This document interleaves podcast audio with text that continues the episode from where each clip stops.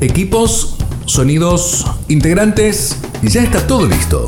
Comienza Sin Guión, con la conducción de Jorge Castro y un gran equipo. Oscar Cornejos, Emiliano Uberti, Luis Sosa y desde España, Néstor Stura. Sin Guión. Bienvenidos. Hoy vamos a tocar algunos, aspectos particulares de los problemas que le tocan atravesar a nuestra Iglesia Católica en este mundo actual, otros problemas que ya ha vivido en otro momento de su historia, cómo los ha resuelto también y bueno, en esta oportunidad vamos a tratar de enfocar los temas que vemos en la actualidad. Así que bueno, ahí planteado el tema muy general y vamos a ir tratando de llevarlo a lo particular. Bueno, eh, buenos días a todos, a la audiencia. Eh, la Iglesia ha venido trabajando, viene trabajando hace mucho tiempo ya en, asistir a los pobres y la asistencia social que le da a la gente, a las personas a través de todas sus instituciones, colegios, parroquias, basílicas, en todo el mundo. Es, es bien sabida su, su, contribución a la humanidad.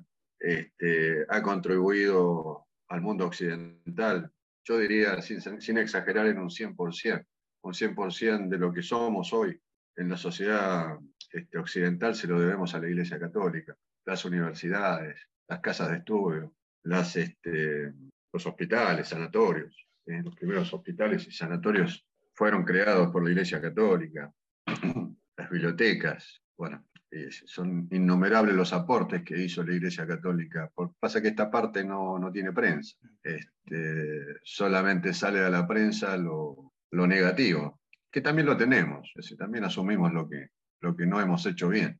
Eh, pero hoy en día se presentan nuevos, se van presentando a través de los siglos, la iglesia se le va presentando nuevos desafíos, ¿no? Hoy, hoy el desafío está latente con el tema de la ideología de género, homosexuales, este, sí o no, este, pueden, sacerdotes casados, se pueden casar, no se pueden casar, eh, la mujer puede, puede ejercer el sacerdocio, el orden sacerdotal, eh, las nuevas ideologías, bueno, todo esto, todo este combo hoy es una problemática en, la iglesia, ¿no? Y esto quedó un poquito, yo diría, eh, plasmado en lo que fue el sínodo, el sínodo de Amazonia, eh, donde el Papa, si bien fue bastante criticado, pero lo dejó bien, bien plasmado, creo yo, en lo poco que pude, haber, eh, que pude leer, con respecto al tema de los sacerdotes casados. Eh, hay que interpretarlo, hay que leerlo bien. Eh, vuelvo a repetir, la, prensa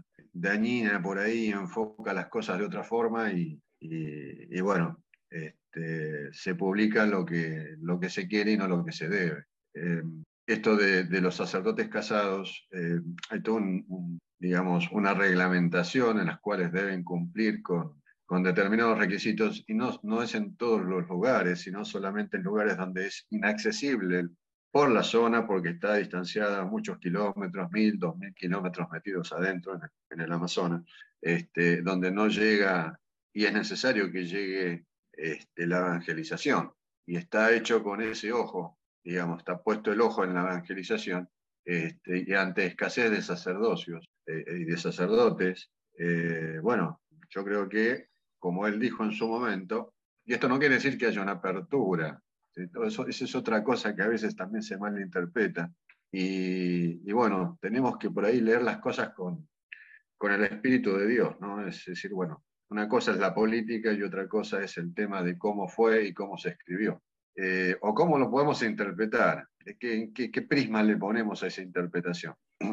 En estos lugares de difícil acceso, estos sacerdotes que pueden ser casados deben cumplir con una serie de requisitos. Primero, estar casados durante mucho tiempo, este, ser católicos comprobados, luego prepararse para el orden sacerdotal y, después de eso poder recibir un, una, una, ordenación, que todavía no las hay, o sea, y si las hay, eh, deben estar en preparación o preparándose para poder este, ejercer ese, este ministerio, como dijo el Papa, ¿no? Este, no, no es dogma de fe pero sí es tradición, está dentro de la tradición. Y como ya sabemos, la tradición, las sagradas escrituras y el magisterio de la iglesia forman lo que se llama el depósito de la fe. Entonces, bueno, para nosotros es muy importante la tradición, aunque no sea dogma. Este, si bien cerca del año 1000, 1100, tengo entendido, este, los sacerdotes comenzaron a, hacer, a practicar el celibato. Este, es cierto que no fue durante toda la vida de la iglesia, pero es una tradición muy arraigada dentro de nuestra, de nuestra iglesia, el sacerdocio, este, el celibato dentro del sacerdocio. Así que bueno, voy tirando estos temas, los voy largando, van saliendo, como, como es el, título de nuestro programa, sin guion, y, bueno, vamos a ver qué, qué, sale de todo esto. Muy bien. Vale. A ver, eh, es un tema complejo de tratar más sin guion todavía, porque en realidad dentro de la iglesia misma hay, muchos problemas de distintos frentes. Oscar, Oscar puso sobre la mesa uno, eh, la verdad que eh, tenemos unos cuantos más, pero eh, el celibato es una de esas cosas que, que yo planteo como necesaria. Es decir, no es una cosa que debiera ser quizás eh, mandatoria, es decir, eh, cuando critican a la iglesia por el celibato de los sacerdotes, eh, traen como muestra lo que hacen iglesias protestantes y, y realmente no, yo no encuentro que las iglesias protestantes funcionen mejor que la católica porque no existe el celibato. Eh, ni siquiera está demostrado que los sacerdotes o los pastores protestantes eh, cumplan mejor eh, temas como el tema, es decir, que haya menos abuso de menores en las iglesias protestantes que en, las, que en la católica debido justamente a que no hay celibato. Entonces, mm, yo siempre pienso en las palabras que dijo, si no me equivoco, fue Pablo en alguna de sus cartas cuando decía que el hombre eh, no, no se podía dedicar a, los dos temas. Si, se dedicaba a la familia y se dedicaba a la religión, una de las dos cosas iba a ser eh, con menor calidad, podríamos decir hoy eh, en el siglo XXI. Entonces, el, el, ¿cómo se llama?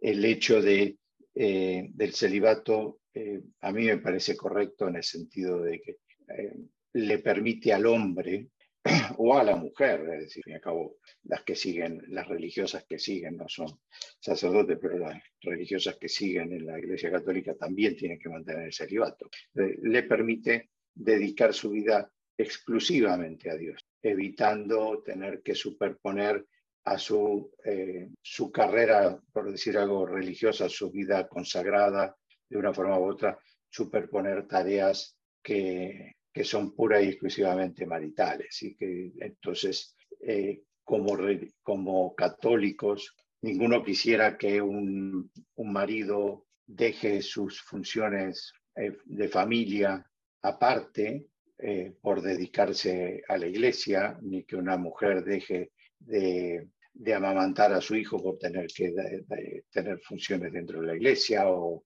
o deje a su marido. Entonces, eh, yo creo que es una excelente solución el hecho de, eh, decir, ok, eh, visto y considerando que quiero dedicar mi vida a Dios, dejo de lado todo lo que sea una vida humana en cuanto a familia, a familia humana. Entonces, nunca entendí por qué debería, tener, o teniendo una vida familiar junto con la vida religiosa, favorecería eh, a esa persona. Cuando yo creo que cuando escucho a algunos comentar que, que no es normal que un ser humano eh, no tenga una vida sexual plena por dedicarse a Dios y tratan de anormal una situación como el celibato, eh, yo creo que es porque ponen el sexo por encima de muchas cosas, o prácticamente por encima de todo, como si la sexualidad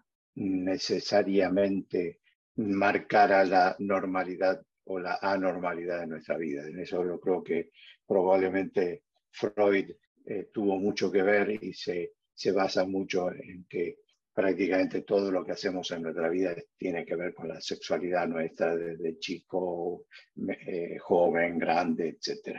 Eh, y ahí es donde yo creo que, que pecan esta gente al criticar a la iglesia de lo que, de de lo que puede pasar con un sacerdote o con una monja eh, simplemente por mantener el celibato. Entonces, como problema dentro de la iglesia, eh, yo creo que es de los menos eh, importantes. A ver, ¿a qué me refiero? por supuesto que yo no he tenido conversaciones íntimas ni con sacerdotes ni con, ni con monjas sobre este tema, pero sí he tenido conversaciones con, con sacerdotes y con monjas sobre los problemas de la iglesia.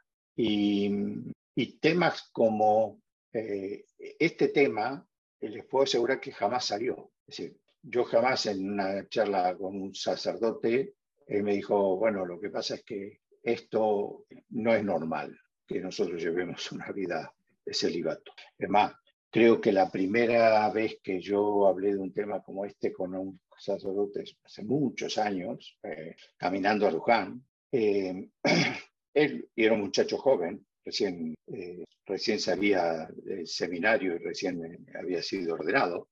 Y charlando de este tema, él me dijo más o menos lo que acabo de comentar, que esto era, y lo que acaba de comentar Oscar, que esto era una decisión de la Iglesia que había tomado hace muchos siglos, debido exclusivamente al exceso que se había producido dentro de la Iglesia por parte de muchos sacerdotes eh, en su vida eh, consagrada y su vida matrimonial.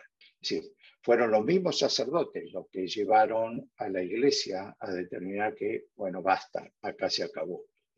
Nosotros hoy vemos 100% de nuestros eh, sacerdotes católicos que son eh, célibes, lo cual no es cierto porque la Iglesia ha recibido en los últimos años muchos sacerdotes que eran pastores protestantes y han vuelto a la Iglesia católica y han vuelto a la Iglesia católica ya casados. Tienen una situación muy particular dentro de la Iglesia Católica, pero la Iglesia Católica les permite seguir casados. Si vi un, castor, un pastor protestante llega a la Iglesia Católica soltero, no puede casarse siendo ya sacerdote católico, pero si viene casado con hijos y todo, la Iglesia Católica no le obliga ni a divorciarse ni a anular el matrimonio, nada por estilo, es decir, sigue casado y, y, sigue, y es sacerdote católico. Pero, em, dicho esto, es decir, la Iglesia no, no favorece el casamiento después, una vez que esté dentro como sacerdote. Y bien lo explicó recién Oscar con respecto a la nueva situación que se habla desde, eh, desde el sínodo, lo que se está hablando es más que nada, como hay escasez de sacerdotes en muchos lugares, permitirle a, matrimonios católicos muy afianzados dentro del catolicismo, es decir, demostrada su, su fidelidad a la iglesia, etcétera, permitirles ejercer como sacerdotes, ¿sí? Que no iría en contra del principio del celibato, que es una cosa totalmente... Con lo cual, em, yo siempre que he escuchado hablar en contra del celibato, pero puedo asegurarles que siempre, con los años que llevo en esto, siempre fue de gente afuera de la iglesia. Excelente, muchachos. La verdad que tocamos, hasta nuestro, casi estamos llegando a nuestro primer corte musical con un, uno solo de los temas y como bien lo sintetizaba vos, Néstor, al final. Es un tema que no es un tema que sea un problema dentro de la iglesia, sino es más bien gente que está por fuera de la iglesia que lo plantea. Nos vamos a nuestro corte, primer corte musical y ya volvemos con Sin Guión. Amigos de Sin Guión, nos vamos al primer corte musical en este programa dedicado a la bossa nova. Vamos a hacer un tributo a la bossa nova, y en este caso con Joao Gilberto, un clásico corcovado, y enseguida continuamos con más.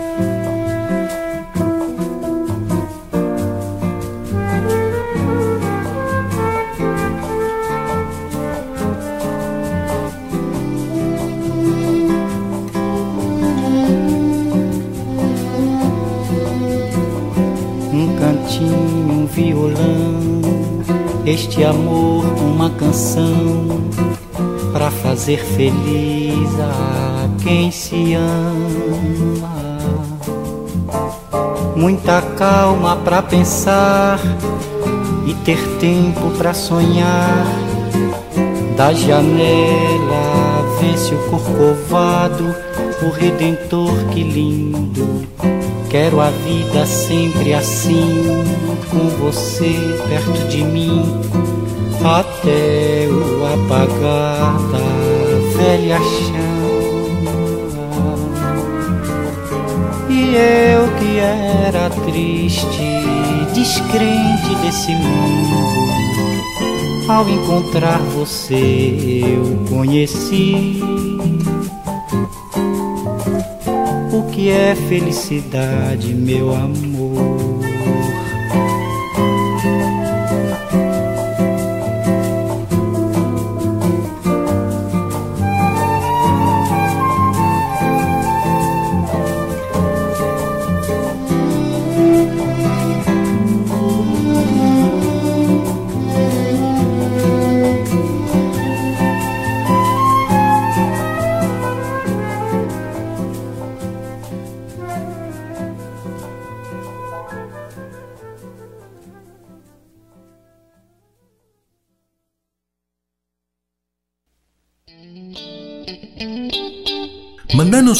WhatsApp al 11 65 26 4027 o buscanos en Facebook y Twitter como BT Radio y sumate a nuestra comunidad de amigos. El tema que estaban hablando ustedes muchachos, bien lo decía Oscar con el tema esto de la parte de Amazonía este signo de Amazonía, en la última parte de ese documento donde trata el sueño eclesial, habla un poco de todo esto nuevo, nuevo en cierta forma, no tanto, porque la iglesia ya hace tiempo que viene eh, teniendo algunas soluciones para los lugares donde hay falta de ministros. Recordemos que en la Iglesia Católica hemos tenido aquí en nuestro programa a un diácono permanente que cumple muchas de las funciones que cumple el sacerdote ordenado, salvo aquellas que están exclusivamente destinados al ministro ordenado, como es la consagración eucarística y muy pocos sacramentos, porque después, digamos, con dispensa sabemos que se, cualquier, de por sí, cualquier bautizado puede bautizar en situaciones de emergencia a cualquiera. Eso ya lo sabemos también. Eh, lo sabemos hasta ahí, porque digamos, eh, eh, nos ha tocado en las charlas prebautismales que solemos dar, cuando hacemos esta pregunta o hacemos esta apreciación, la mayoría mira con cara como de, ¿qué están diciendo? Pero no saben que es algo que, por ser bautizados, ¿qué implica eso cuando se dice ahora que estás, sos bautizado, sos profeta, sacerdote y rey?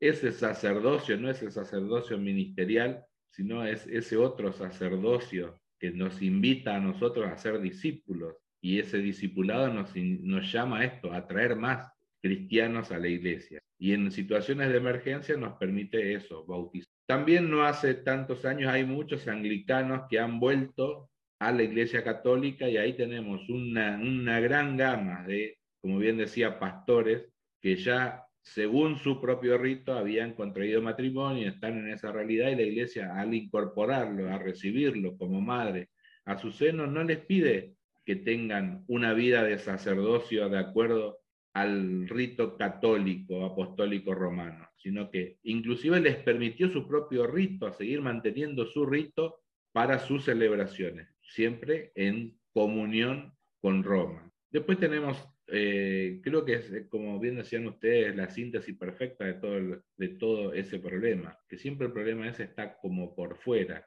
Y me venía a la mente esto de que, creo que lo dijo bien Néstor, que la, el porqué de esto del celibato y demás tenía que ver para no entrar en esta especie de conflicto de tiempos con la función netamente sacerdotal y la función familiar. De hecho, nosotros que somos, en cierta forma, eh, católicos comprometidos, es un problema. A veces tenemos que andar equilibrando muy bien los tiempos familiares con los apostolados. Eh, de hecho, a veces hemos tenido que, así ya hay como, como, como un, un, secreto, no secreto, sino como la trastienda de este sin guion, a veces eh, he tenido que salir como volando porque me tocaba en el día organizar el tema del almuerzo familiar. Entonces, a veces había que decir, bueno, muchachos, cortemos el programa, está muy bien el programa, pero hay que, lo tenemos que cortar porque tengo que servir el almuerzo a la familia. Entonces, nosotros lo vivimos desde el otro lado, digamos, desde el lado de los que tenemos vida de familia y queremos cumplir alguna función de evangelización en el cual tenemos que equilibrar muy bien nuestras funciones familiares, por lo cual entendemos perfectamente que el sacerdote, cualquiera que está necesitado en una situación de urgencia de un sacerdote, sabe lo que quiero decir, ¿no? Que el sacerdote casi que no se puede negar a un, eh, mi papá se está muriendo. Y hay que, hay que llevarle los últimos sacramentos a, a ese moribundo para que pueda entrar con la mayor cantidad de, de beneficios posibles, para decir los beneficios en, en, cierto sentido, al cielo, ¿no? Que llegue medianamente confesado, que pueda llegar, llevar como viático una Eucaristía. Y imagínense si el sacerdote tiene que decir, no, mira, pero estoy cocinando porque tengo que preparar el almuerzo. Discúlpeme, que se muera su padre, después le damos la bendición. Claro, o miren, lamentablemente no puedo ir, tengo un hijo con fiebre este, y está primero. Eh, y esas cosas seguramente van a pasar. O tengo una reunión en el colegio, mire, no puedo asistir, llame a otro. Entonces, bueno, no, no está en un 100%.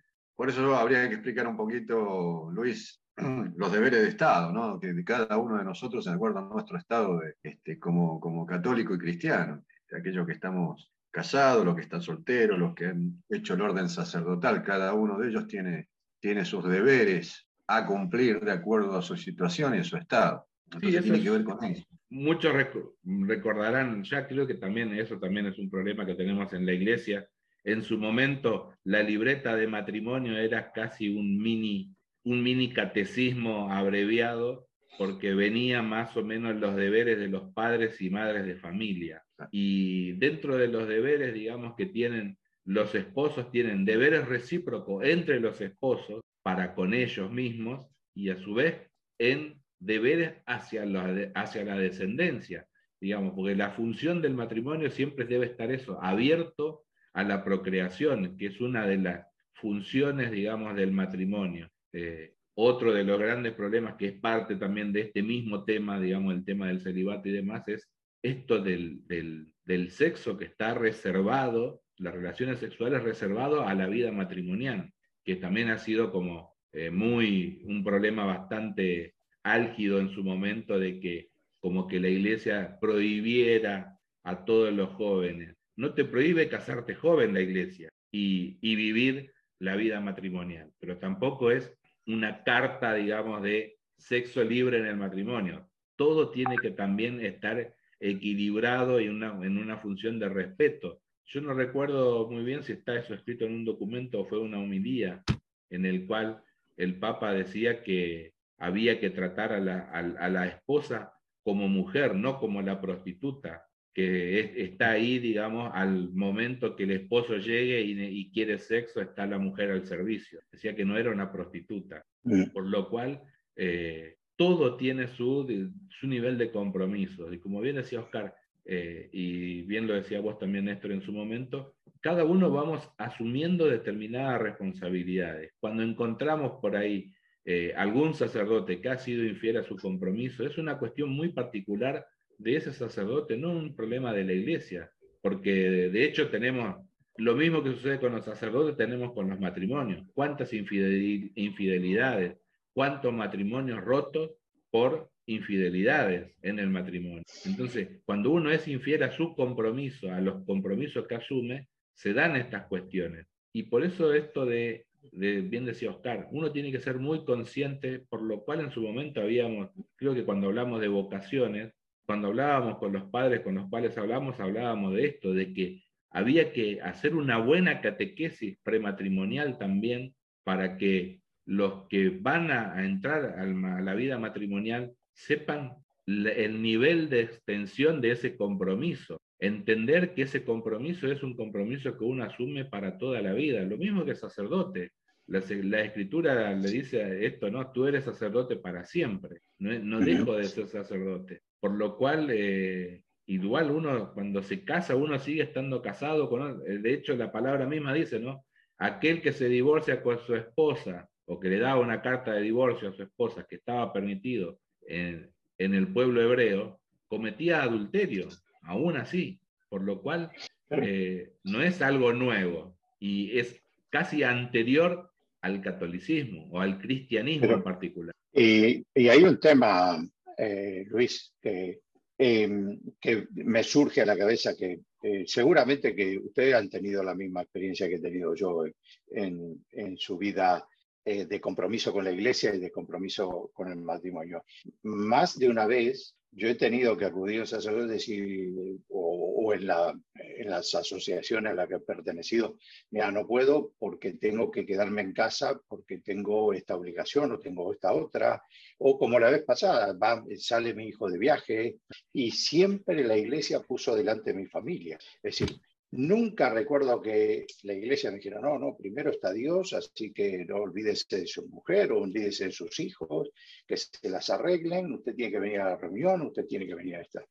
Es decir, eh, la iglesia pone tanto hincapié en la familia, le da tanta importancia a la familia, que eh, está primera ante cualquier cosa. Por eso justamente el celibato es un tema de eh, de tanta importancia, porque esta es otra de las cosas que hablábamos en su momento, es decir, eh, si ante la, la obligación de discernir entre familia y obligaciones religiosas, si tuviéramos un sacerdote que está casado, eh, la iglesia estaría en un problema serio de decirle eh, más importante su familia o es más importante su, su profesión religiosa. Entonces, eh, ese es el gran tema.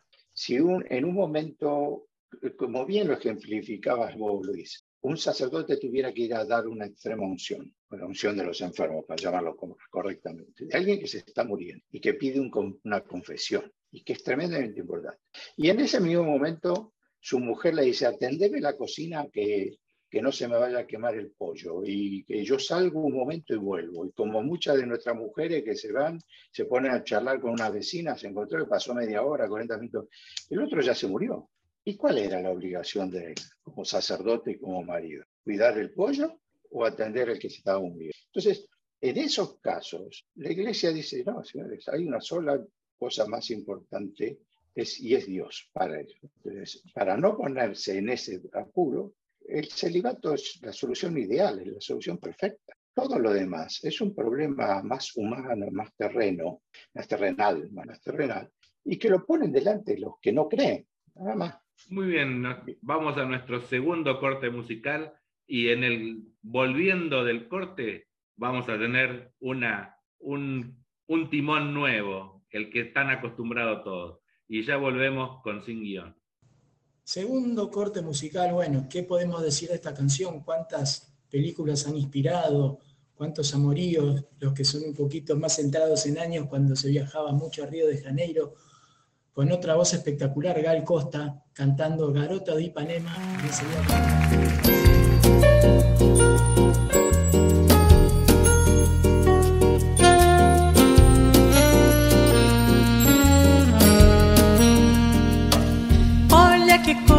Mais linda, mais cheia de graça. É ela, menina que vem e que passa, um doce balanço, caminho do mar.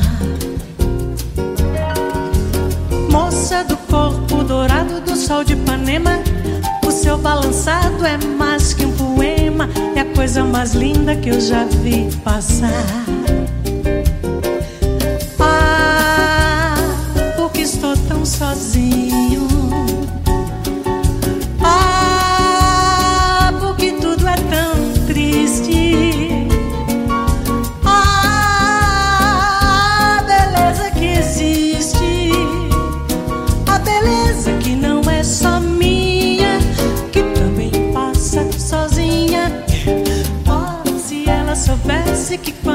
Passa, o mundo sorrindo se enche de graça e fica mais lindo por causa do amor.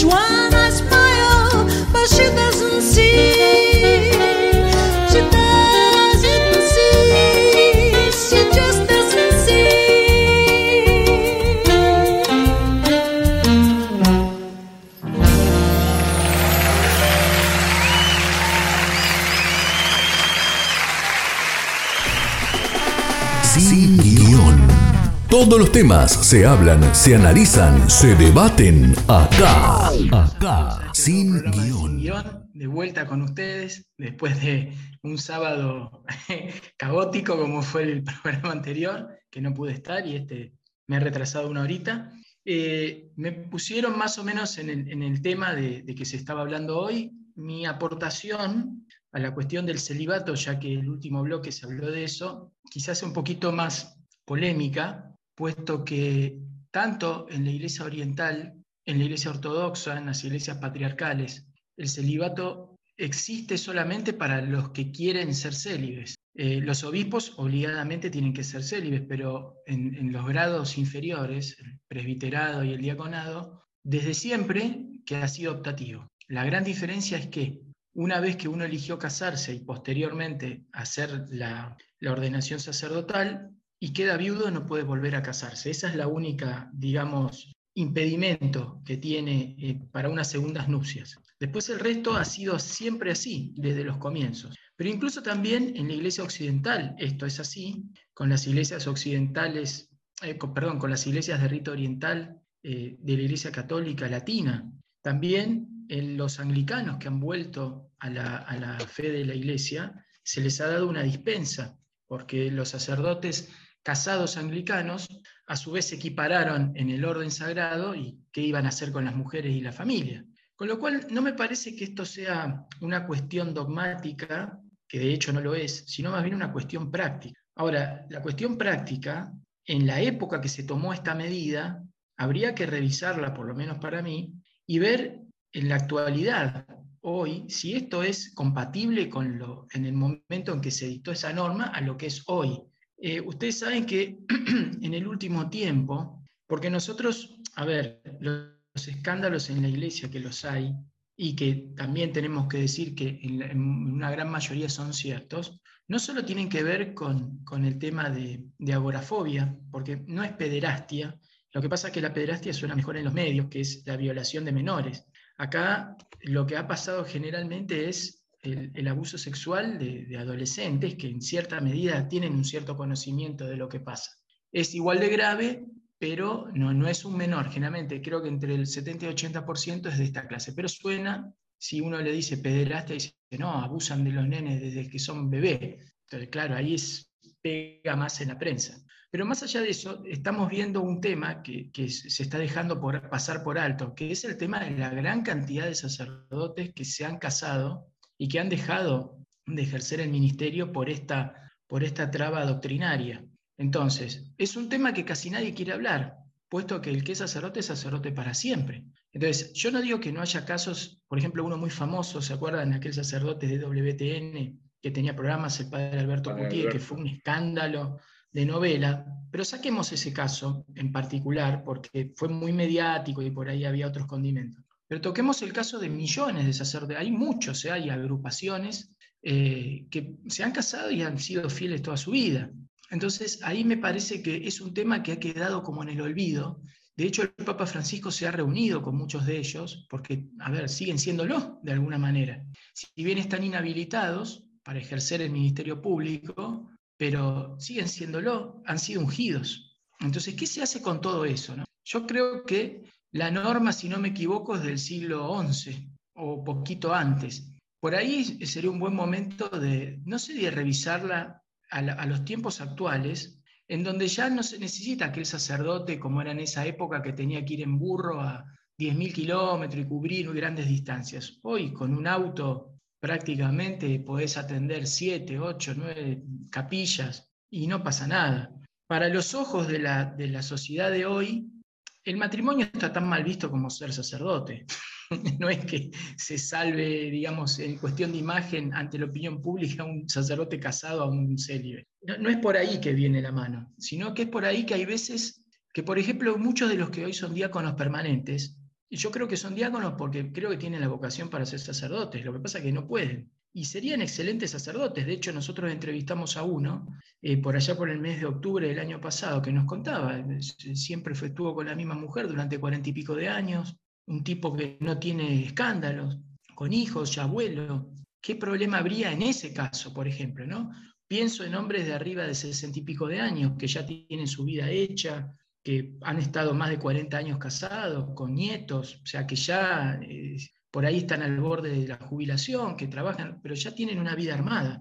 No veo, no veo mal esa posibilidad, por lo menos ir probando en esa edad, ¿no es cierto? Que es más bien gente que se va a quedar en su, territorio, que no va a estar de viaje de un lado para el otro por cuestiones laborales. Yo pienso que esa sería una buena norma para revisar. El otro tema, por eso digo, les tiro a ustedes para que lo veamos, el tema de qué hacemos con todos los sacerdotes casados que hay legalmente y que han sobrevivido al, sacerdocio y al matrimonio, cosa que es doblemente válido, ¿no? Es decir, eh, no solo tuvieron que lidiar con los feligreses, sino con la mujer y los hijos. Entonces, ¿qué se hace con todo eso? ¿Se los abandona? ¿Se los deja de lado? ¿Qué relación hay entre el, si un ex sacerdote, digo ex sacerdote porque el sacerdote que ha estado casado, que sería por ahí lo mejor para nombrarlo, porque nunca es ex sacerdote, porque los votos han sido perpetuos y la unción es perpetua. Eh, ¿Qué se hace si quiere integrarse a una parroquia? ¿Cómo se lo trata? ¿Qué funciones puede cumplir? Porque hay muchos yo conozco uno que se ha casado por iglesia también, con lo cual tiene todos los sacramentos válidos, eran los dos solteros. ¿Qué se hace con esos casos, no es cierto? Que no son abusadores, que no han hecho nada grave a los ojos humanos, porque, a ver, esto tiene algo que ver con una nota que yo vi en La Nación, en el diario online, que es sobre la última manifestación del Papa Francisco y la propiedad privada. Entonces, hoy le dieron carne de cañón a la, prensa, tuvo carroña para, para, hacer lo que quisiera, ¿no? La iglesia que tiene tantas propiedades y tantos miles de millones de dólares sabrá que la propiedad privada sería de segundo término. Entonces, ¿qué hace con todas esas propiedades? O sea, están esperando siempre que uno meta el pie en el fango para irse a, devorárselo directamente. Entonces, esa es la pregunta que les tiro, muchachos. Yo no es que estoy en desacuerdo, en acuerdo, no me parece una cuestión, no tiene nada que ver en el credo el celibato. Me parece que se puede llevar, porque de hecho en el matrimonio tiene que haber también castidad, que no hay que confundir celibato con castidad. Hay momentos en que uno en el matrimonio tiene momentos de celibato, digamos no de celibato, de castidad, que sería prácticamente algo similar, aunque semánticamente sería distinto. ¿Qué se hace con eso y qué, hace, qué, se hace con estos sacerdotes que están casados ilegalmente casados y que viven realmente una vida normal, de, de, de, una vida de fe? No hablemos de aquellos que se han ido enojados y demás, gente común que ha tenido hijos, que hoy es abuelo. ¿Qué se hace con eso? Muchachos, hubieran preferido que no hubiera venido hoy. Yo los veía muy no, contentos, no, ahora, vienen, no, no, ahora los quiero escuchar. Eh, eh, lo que pasa es que te perdiste, ya hemos hablado. Eh, ya eh, no, no voy, voy, a ser muy breve para no repetirnos de algo que, que ya habíamos hablado. Es decir, eh, yo personalmente creo que, eh, que no está mal que, si, que si la iglesia toma la decisión de, de aceptar como sacerdote un matrimonio que ya está asentado y llámese que fue un, un, sacerdote que dejó sus votos para casarse y, y, después quiere volver, pero quiere volver casado, sino no que está dejando a su familia detrás, porque eso sí que para la Iglesia Católica y para mi opinión personal, eso realmente sería un pecado enorme, abandonar una familia después de haberla criado para volver a la iglesia, para mí sería pecado. Pero sí que puede perfectamente decir, ok, eh, si los dos son eh, profundamente católicos, profesan, participan en todas las actividades, etcétera, etcétera, etcétera, han cumplido con todos los,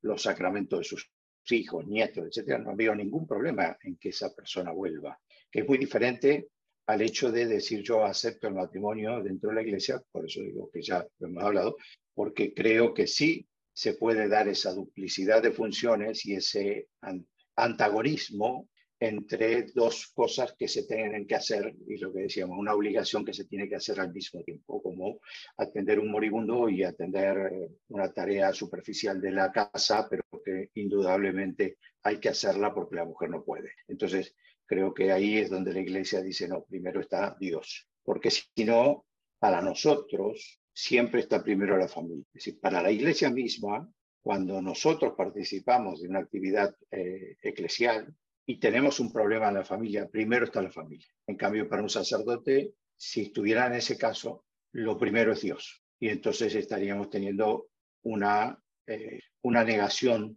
Una especie de conflicto de intereses, digamos. Eh, eso, como abogado, lo sabe decir mejor que yo, exactamente. Eh, es un conflicto de intereses donde uno dice, ok, si soy sacerdote y me caso, ¿qué pasa si tengo el nene solo y es un bebé solo y tengo que dejarlo o me lo llevo a dar una unción de una persona que se está muriendo? ¿Qué hago? Porque mi mujer se fue a hacer sus tareas simplemente, o está en la universidad, o está trabajando, o está en otra casa, y yo me dejaron solo con el nene. ¿Qué hago? ¿Me agarro el nene y me lo llevo a ver un, moribundo conmigo? Porque no lo puedo dejar solo. Eh, o abandono al moribundo. Entonces ahí es donde yo creo que la iglesia lo hace perfectamente bien, saber discernir entre una cosa y otra. Dice, primero el celibato para un sacerdote que ya que es sacerdote antes de estar casado. Otro tema es lo que pasa con los protestantes, que también lo hemos mencionado, que, que, viene, que vuelven a la Iglesia Católica. Si vuelven a la Iglesia Católica y ya están casados, indudablemente la Iglesia no le va a pedir que abandone una familia y que la dejen tirada. Tercer bloque musical de Sin Guión. En este homenaje a la bossa nova vamos a estar escuchando uno de los clásicos reversionados, una de las versiones que más me gustó, por ejemplo, la de George Michael, pero en este caso el original yo, Gilberto, desafinado y enseguida continuamos. Se você disser que eu desafino amor,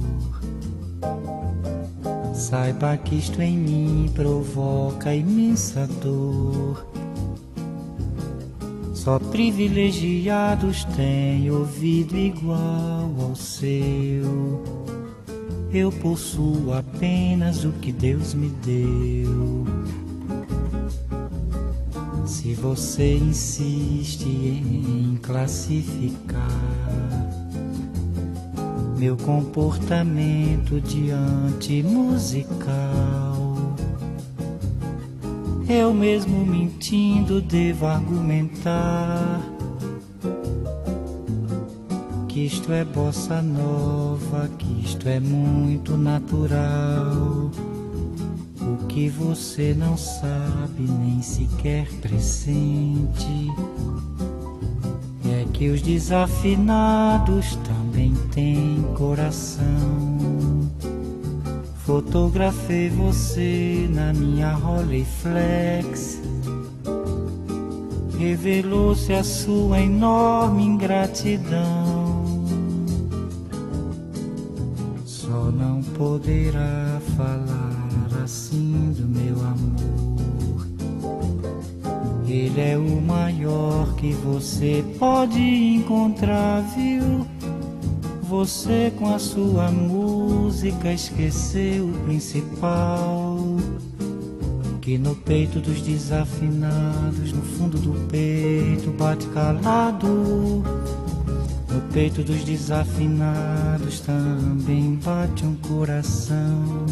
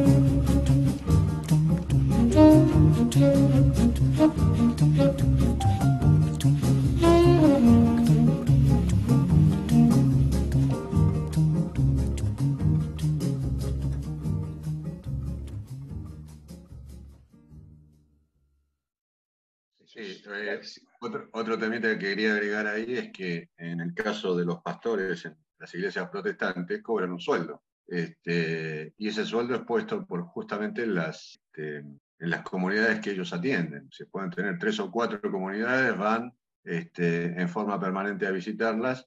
Eh, no tienen un trabajo, o sea que se dedican exclusivamente a eso, pero es obligatorio el pago del sueldo de esa persona. Eh, nuestros sacerdotes no tienen un sueldo en- que dependa de nosotros. Eh, ellos sí lo tienen y es obligatorio. Otro tema es que, que ellos pueden, si no les gusta la cara, este, echar al, pastor. Lo digo con conocimiento de causa porque tengo amigos o una amiga especialmente este, protestante donde no le gustaba el pastor y bueno, que se vaya el pastor. O sea, nos reunimos, votamos y que se las tome, que venga otro. Este, que sea menos, menos rígido con nosotros. Y bueno, se tergiversan las cosas, ¿no? Porque sacerdote es sacerdote, la doctrina es la doctrina y, la fe es la fe. Y, y, bueno, está para eso, digamos, está para guiarnos y está para...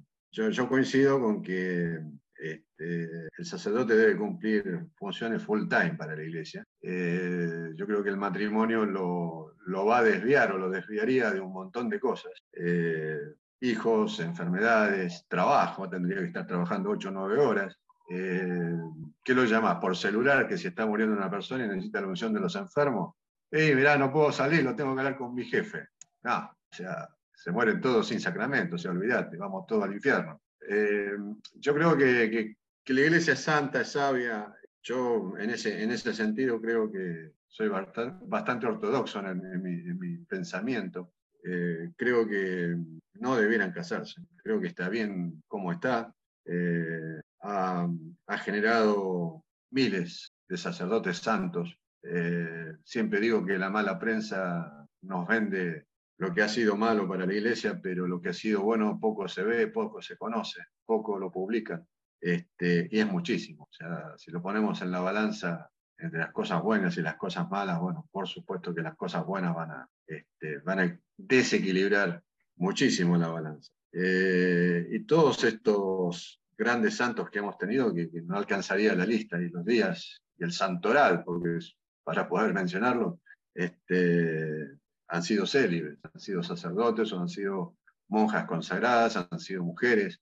Este, la iglesia también tiene doctoras de la iglesia. Hay cuatro doctoras de la iglesia. ¿sí? No me quiero olvidar, pero creo que Santa Delgada de Bingen, me voy a olvidar de una seguramente, Santa Teresita y Santa Teresa, y me estoy olvidando de una, son cuatro. Este... Tenés a Edith Stein también. ¿Cómo? Tenés a, a Edith Stein. Claro, bueno.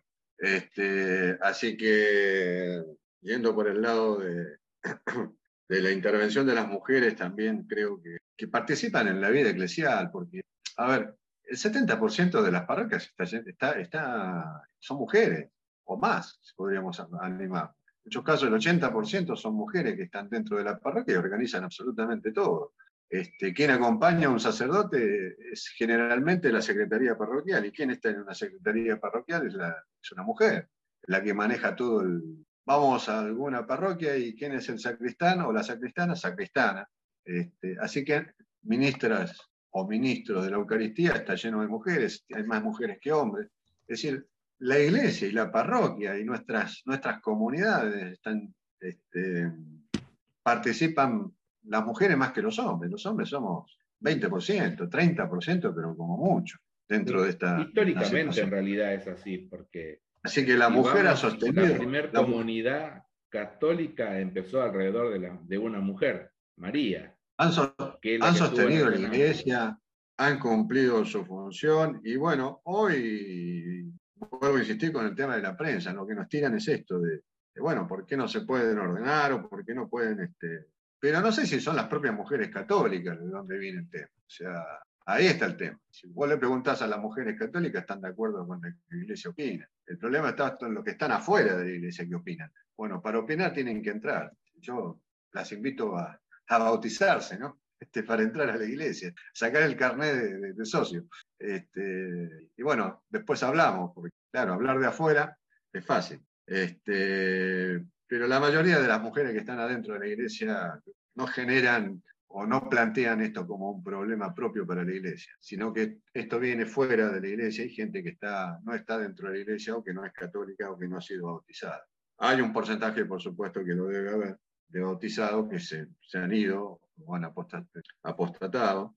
Y, pero bueno, este, no creo que sea uno de los problemas fundamentales, sino bueno, un problema que hoy la sociedad que no es católica por ahí le plantea a la Iglesia Católica, entre comillas. Este, por lo tanto, bueno, la Iglesia, si es interno, lo va a tomar, supongo yo, este, y lo verá, y si es externo, porque hay presiones externas, eh, y bueno, este, tenemos dos mil años de historia, hemos sabido cómo, cómo afrontar en cada una de las épocas los problemas que la Iglesia ha tenido y, hemos seguido adelante. Dos mil años de historia, este, digamos, son suficientes como para avalar y seguir avalando que Cristo está en esta institución. Si no, esto se hubiese caído a su Sí, a ver, eh, si yo quiero dejar mi, mi postura clara, es decir, no es que yo esté a favor o en contra, porque no es una cuestión de fe, me parece. Hoy Mi, postura, mi postura sería más cercana, por ejemplo, a un diaconado. El diácono generalmente arriba de 50 años, con, hijos ya que se han ido de la casa, con trabajos que para dos personas les alcanza y les sobra, o ya jubilados, con lo cual ahí me parece que no sería una mala opción. Pero vuelvo al, vuelvo al mismo tema. ¿Qué hacemos con los que ya, ya cometieron, digamos, el, error de irse, porque no son pocos. ¿Y cómo se los integra a la, vida de la parroquia a una persona que es sacerdote, pero que está en otra situación, digamos? ¿Qué, se hace? ¿Si han tenido, si han sabido de casos o, le han comentado? ¿Cómo se, yo, conozco, yo conozco dos, comunidad? Yo conozco dos casos salesianos donde se, se ordenaron y, luego se enamoraron, pero pidieron la dispensa y se casaron. O sea, han hecho las cosas como corresponden. Eh, han pedido esa dispensa, esa dispensa fue al Vaticano, se le dio la dispensa, como bien como dice Jorgito, el, sacerdote es sacerdote para siempre, este, y se le ha dado la dispensa y se han podido casar. Eh, y tienen una vida como nosotros, normal, común y corriente. Lo que no sé si ellos, ellos mismos por ahí no, no entran en la vida, en la vida por ahí este, parroquial o de apostolado, ¿no? Este, es muy raro verlos. Ese es otro tema que habría que verlo por qué. No sé, no lo, desconozco. ¿Por qué no se incorpora? Pero no es porque no los dejen. Hay una situación personal ahí que les debe... Este, carcomer la cabeza. ¿Eh? Le deben carcomer la cabeza. Claro, nos pasa también con, con, muchas personas consagradas que dejan, dejan la consagración por ahí y vuelven a su estado y toman otro estado en su vida, casadas, se casan, tienen hijos, qué sé yo, pero no terminan participando activamente por ahí de, comunidades parroquiales. Yo solamente, yo solamente conocí a una sola persona que estaba en el seminario, se salió y siguió con su vida de fe de casado. Una. pero, yo estoy hablando. Como, como, peleados, como no sé, no, no sé por qué. Yo estoy, hablando de personas que ya se han ordenado, digamos, o, se han consagrado, o sea que ya esto es previo, y han abandonado. Este, conozco los dos casos que conozco son de la orden de los salesianos. Este, en, ambos, en ambos casos eh, se les ha dado una, una dispensa. Yo les comentaba hoy que eh, la primera vez que traté este tema, que fue justamente con un sacerdote eh, recién ordenado, un muchacho joven, era más joven que yo en ese momento, y mm, eh, trataba, eh, Camino a Luján, eh, me comentó eso de por qué empezó, cómo empezó, pero y también me comentó por qué la iglesia seguía siendo muy reacia a darlo, a dar esa dispensa. Esa dispensa no es fácil de obtener, no es que diga, bueno, como yo si me canso de la empresa donde estoy o consigo un mejor trabajo, me voy y le digo, mira, ¿sabes qué? Renuncio a partir de mañana o a partir del fin de mes, me, me voy, chao, se acabó el problema. No, no es tan fácil. ¿Por qué?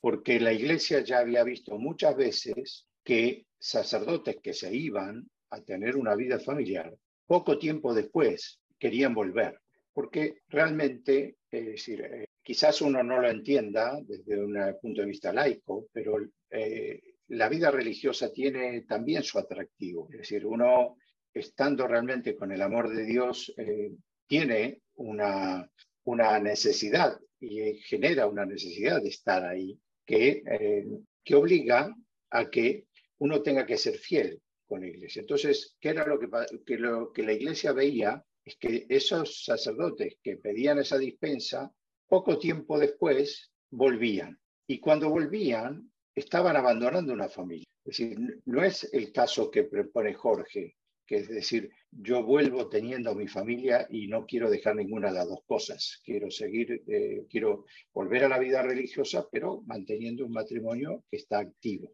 Entonces, el problema que se encontraba la iglesia era que había casos de sacerdotes que volvían pidiendo regresar a la iglesia abandonando su familia. Y eso la iglesia no lo podía permitir. Entonces, la, para dar esa dispensa exigía eh, una seguridad en, lo que se, en el paso que se iba a dar, que era muy difícil de no. ¿okay? Es decir, hay, una, hay un motivo. La iglesia no es que diga, no, no ahora el pelito para la vieja, ¿viste? ya está, ya está así. Eh, firmaste contrato conmigo como sería el diablo, ¿eh? firmaste contrato conmigo, acá no te puedo decir. No, no, no hay razones mucho más profundas, que ni siquiera de fe, sino humanas. Es decir, no puede ser un católico que por su fe abandone su familia, ni puede ser un católico que abandone su fe por su familia. Entonces, eh, esa, es la decisión grande que hay que tomar. Sí, lo que bien lo que decía en su momento Oscar, esto de entender por ahí muy bien esto de los deberes de Estado porque cada estado de, de vida conlleva una determinada, no sé cómo decirles, condiciones o responsabilidades y a la vez obligaciones respecto a ese estado en particular. Bien sabido que los sacerdotes son libres al momento de tomar la decisión de ingresar a la vida sacerdotal, que tiene todo un camino largo de preparación, y luego hacen las, las promesas que normalmente hacen de las que conocemos casi todos nosotros, ¿no? Esta es la de obediencia, la de castidad y la de pobreza. Y son tres, tres promesas, digamos, que están como reñidas con la vida familiar en cierta forma, con esta parte de la vida familiar, porque es imposible vivir en una vida de pobreza, estarías sometiendo a tu familia a un, a un estado casi, casi de indigencia, porque eh, si lo vamos a tener en este estado de pobreza, digamos, que se compromete el que entró a la vida social. Y esta vida de obediencia, digamos, en, en la familia no hay un deber de obediencia, hay un deber de cooperación entre los esposos. No hay un sometimiento de uno a otro. Respecto a la vida sacerdotal, tampoco es en cierta forma un sometimiento, pero sí un deber de obediencia. Hoy tu destino es, como en el caso de los sacerdotes que conocemos nosotros, en alguna de las casas que les tocan. Hemos tenido sacerdotes que venían de estar en lugares que podríamos llamar de primer mundo, España, Roma, el centro de la vida religiosa, digamos, estar en Roma y hoy están en Buenos Aires, estar en Chile y volver a Buenos Aires, de Buenos Aires irse a México, de México a Brasil. Nosotros tuvimos uno de Buenos Aires que está ahora en Corea del Norte o en Corea del Sur, a esa obediencia, digamos entre, en las familias también, digamos, tenemos esto, ¿no? En realidad es un, un deber de cooperación que hay entre los esposos y a veces la familia toman decisiones, pero es un proceso de negociación, hay un proceso de negocio. Mañana nos vamos a vivir al sur porque me apareció una decisión económica, de negocio, lo que fuera, no vamos al sur a vivir. Esto lo doy en un caso de, mi hermano, que de, Formosa llevó a toda su familia a vivir a Caleta Olivia. Pero digamos, es un proceso también de negociación familiar, no solo con la propia esposa, porque digamos, es una negociación a nivel familiar completo, digamos, porque era muy apegado, aparte de, a su esposa, también a mis padres. Y decirle a mi mamá, mira, de venir a tu casa día por medio a visitarte, voy a venir una vez al año, si puedo. O tal vez cada tres, cuatro, cinco años, porque voy a estar a dos mil y pico de kilómetros, a cuatro mil, pero no sé cómo se va a ver como cuatro mil kilómetros de forma taleta Olivia. Por eso digo yo, hay cada deber de cada, eh, esto que decía Oscar es, creo que es la, la clave, ¿no? Entender esto, que los deberes de Estado tienen determinadas responsabilidades y obligaciones, no, no solo derechos. Estamos muy acostumbrados a esto de los derechos, pero muy poco eh, afectos somos a a respetar estas las obligaciones. Vamos mucho al, al tema de que venimos esto mucho de tengo derecho a, quiero gozar de, pero también tengo responsabilidades. Creo que es eso es lo que nos ha costado, no solo como católicos, en general como ser humano, a respetar los derechos del otro. Hace unos días en la ciudad de Buenos Aires celebraba esto del Día del Vecino. Y la clave eso de que vi en muchos lugares era esto, ¿no? Lo del buen vecino es esto, mi derecho termina donde empiezan los derechos del otro. Entender eso a veces es lo difícil en todos los aspectos de la vida, no solo en lo de vecindad, sino entender esto de que todos somos parte del todo, y por ahí ya esto es un piecito para el otro tema que había dejado ahí flotando Jorge, que ahora calculo que ya estamos para el próximo corte, que era esto de ir a esto de la propiedad privada. Así que yo creo que más o menos esto del tema del celibato se nos ha llevado bastante tiempo y fue bastante interesante y profundo como problema que estamos. No creo que sea un problema en sí de la iglesia, sino de los que están por fuera de la iglesia y que nos achacan como problema a nosotros. Los que estamos en la iglesia no tenemos este problema, son los que están afuera, los que generan este problema y lo ponen como condición casi para que ellos formar parte. Jorge, si querés, vamos al próximo corte y al volver seguimos con más sin guion. Cuarto bloque de este programa sin guion dedicado a la bossa nova. Vamos a escuchar en este caso Barquiño de Roberto Augusto y enseguida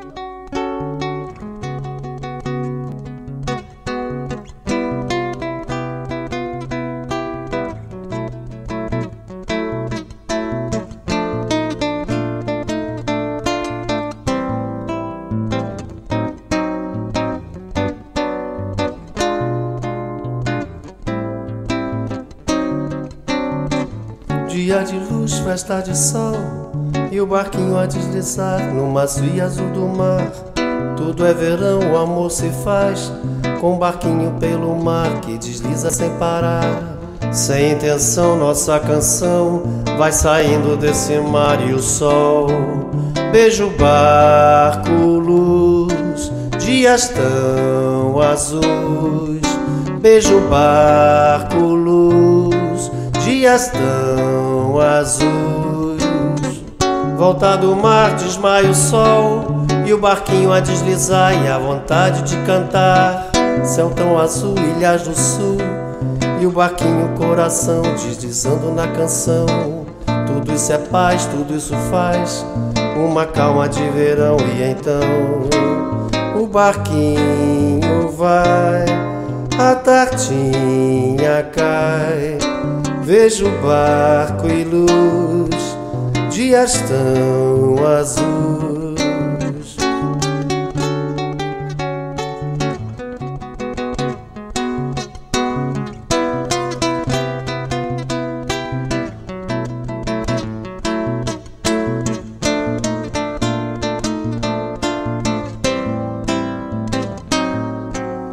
O barquinho a tartinha cai vejo barco e luz, dias tão azuis.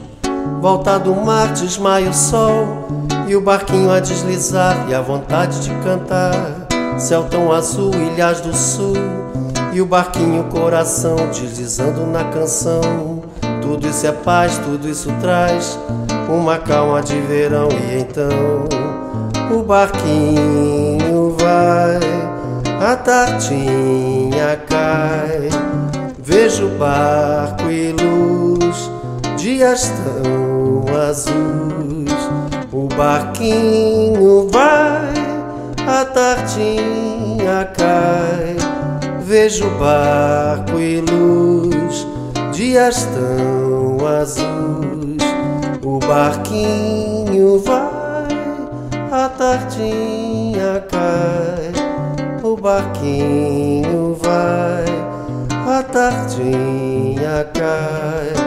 Vejo barco e luz, dias tão azuis. O barquinho vai, a tardinha cai. Vejo barco e luz, dias tão barquinho vai, a tardinha cai. Vejo barco e luz, dias tão azuis.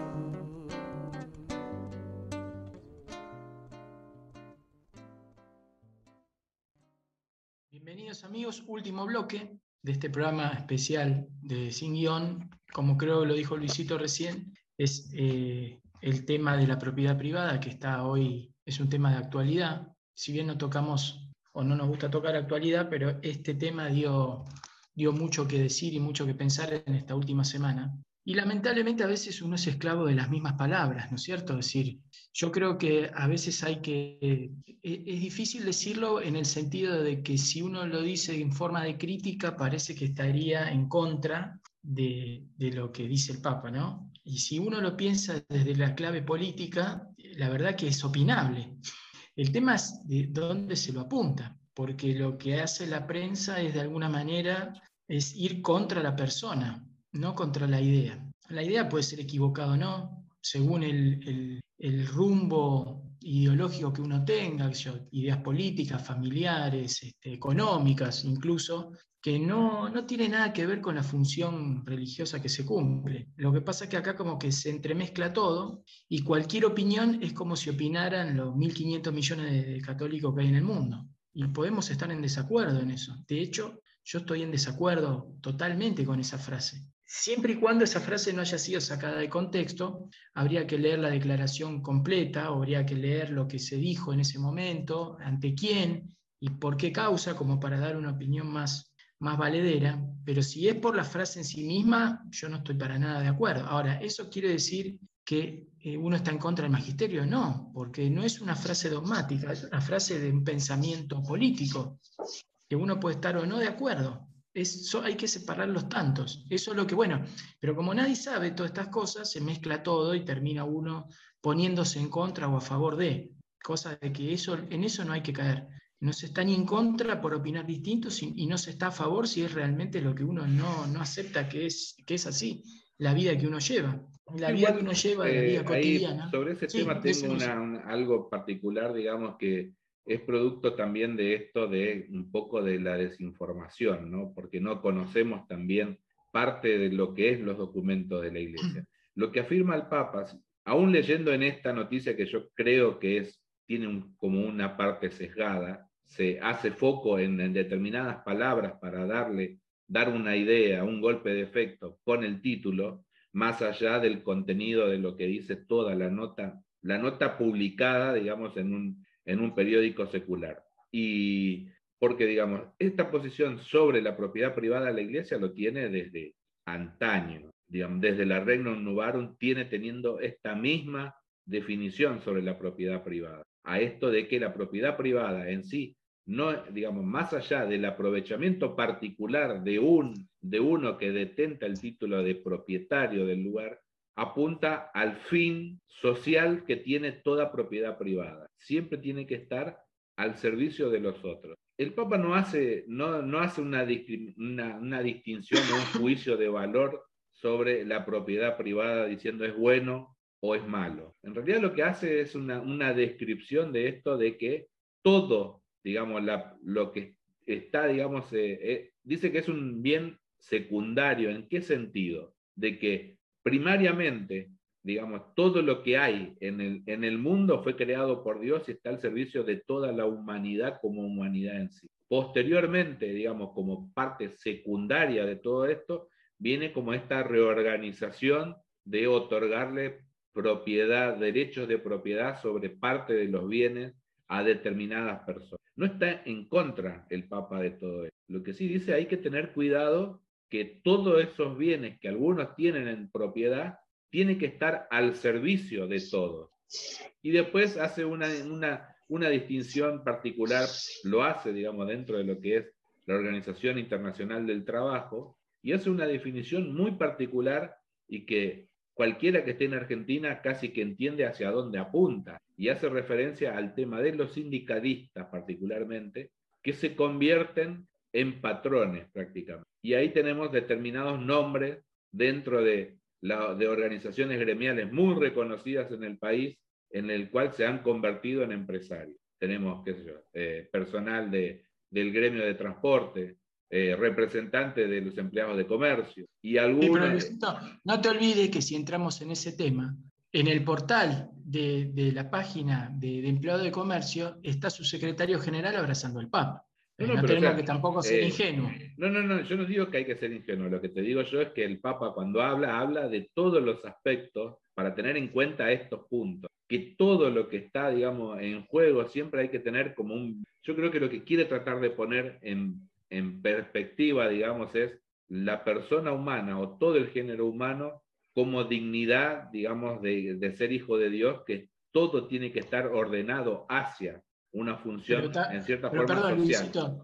también recordemos que si vamos para otro lado, en donde los bienes son de todos, siempre termina uno administrando. Si no es el latifundista, es el Estado, porque vos vas a un Estado que yo, como Corea del Norte, donde nadie es dueño de nada, con lo cual decís, es el Estado ideal. No, no, pará, porque hay una familia que es dueña de todo, porque ¿quién administra si no la cosa pública? Sí, no, Nadie, yo, creo que, que en el fondo tampoco hace una, una distinción de que habría que ir a un Estado comunista, porque digamos, lo que, lo que estás apuntando vos es a una especie de, a esto, apropiación, digamos, de los bienes de producción en, en, en, favor del Estado y que el Estado administre como un Estado patriarcal, eh, digamos. Eh, a ver, eh, Luis, que no me, no me opongo a lo que decís, pero hoy eh, yo contesté cuando dije teológicamente hablando es correcto y yo estoy, pero lo firmo 100%, es decir, ante Dios lo que sea propiedad privada que tengamos acá le va a importar muy poco. Es decir, todos nosotros sabemos que el día que nos toque sentarnos enfrente de Él, no nos va a preocupar, no nos va a preguntar por cuántos bienes tuvimos, sino en todo caso qué hicimos con nuestros bienes. Si tuvimos la posibilidad de conseguir bienes físicos en nuestra vida en la Tierra, es eh, muy probable que Él nos pregunte, a ver, ¿qué hiciste con una casa que tenías abandonada? ¿Dejarla ahí abandonada o la pusiste al servicio de una ONG que ayudara a gente eh, que estaba en la calle? Es decir, ese tipo de cosas seguramente van a estar ahí. El problema está, y de eso creo que nuestro Papa eh, a veces peca de, hablar cosas que no se deben hablar en público, que no debiera hablarlas de esa forma. Eh, el problema está en decir una cosa como esta, en un mundo que está esperando, es un mundo seglar, que está esperando que la iglesia ampare la ideología, ya sea de género, como cuando fue cuando dijo que él no era quien para juzgar a los gays, cuando o ampare la expropiación de propiedades, porque ahí no se está hablando de gente rica exclusivamente, ahí está el caso concreto de una localidad de la provincia de Buenos Aires que acaba de sacar una ley que dice que si uno tiene un terreno que durante ocho años no construye nada ni hace nada, ni le invierte en ese terreno, el Estado tiene derecho a sacársela. Entonces, ¿qué quiere decir eso? Que si yo me va bien en mi negocio sin necesidad de ser un rico, pero y tengo tres hijos y le, vendo, le compro un terreno a cada uno para que el día de mañana se construya, pero resulta que son adolescentes ahora, dentro de ocho años no se han construido nada, viene el Estado y me lo saca, o se lo saca a ellos. Yo no tengo derecho a decir nada porque todavía no han hecho nada. Pero, es decir, le da pie a que alguien diga, estoy amparado por el Papa. La Iglesia Católica me ampara en, hacer, en tomar esta medida. Y eso no es cierto, porque nunca lo fue. Porque no lo dijo ni Cristo, no lo dijo la Iglesia, no está dentro de nuestra teología. Lo que está dentro de nuestra teología es que son secundarios nuestros bienes personales ante nuestra alma.